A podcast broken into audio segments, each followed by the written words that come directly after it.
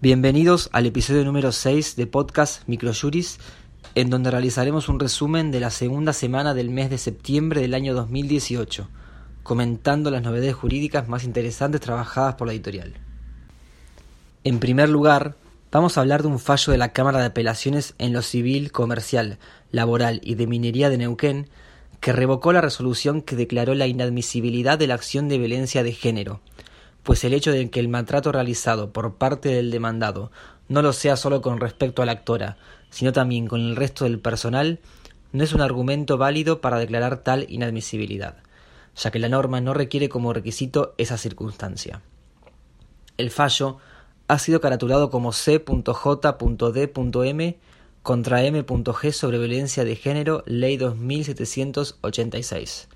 Para nuestros clientes, la cita es MJJ111113. Otra novedad jurídica de esta semana es un fallo de la Cámara Nacional de Apelaciones del Trabajo que dispuso que el Ministerio de Trabajo reduzca el monto de la multa impuesta a la Federación Nacional de Trabajadores Camioneros por haber violado la conciliación obligatoria decretada y a su vez levantó el embargo preventivo.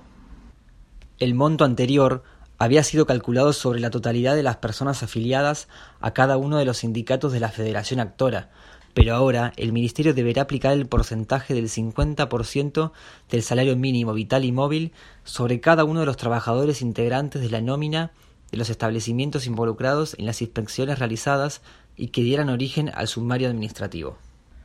Las partes del fallo son Federación Nacional de Trabajadores Camioneros y Obreros del Transporte Automotor de Cargas, Logística y Servicios contra el Ministerio de Trabajo, Empleo y Seguridad Social sobre queja expediente administrativo. Para nuestros clientes, la cita es MJJ 113568.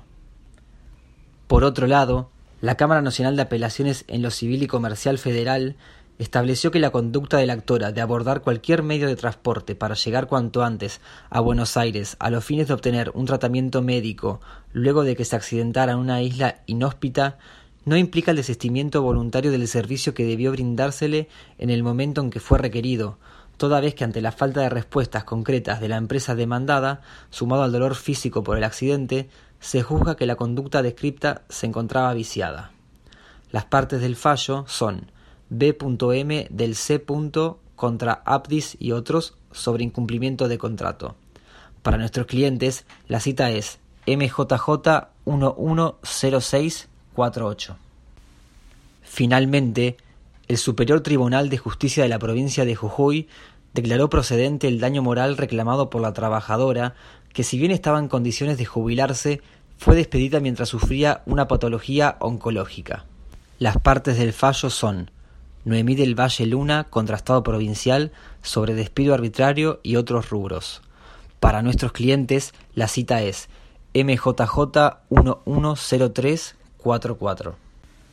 Como novedad legislativa, el Poder Ejecutivo Nacional, mediante el decreto 812 del año 2018, otorgó un subsidio extraordinario de 1.200 pesos que se abonará en septiembre y por única vez a los titulares de la asignación universal por hijo.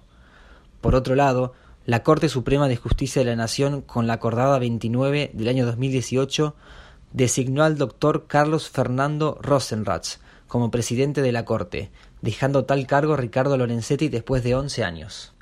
Por último, presentamos para nuestra sección de doctrina el escrito Protección laboral del binomio madre-hijo en la Argentina, realizado por Andrea Amarante, en el cual se presenta un panorama de la situación laboral de la mujer trabajadora en la etapa de gestación y lactancia. Para nuestros clientes, la cita es MJD 13604. De esta manera, damos por finalizado el resumen de la segunda semana del mes de septiembre del año 2018 de podcast Microjuris. Para más información, recomendamos acceder a nuestro sitio web aldiaargentina.microjuris.com. Muchas gracias.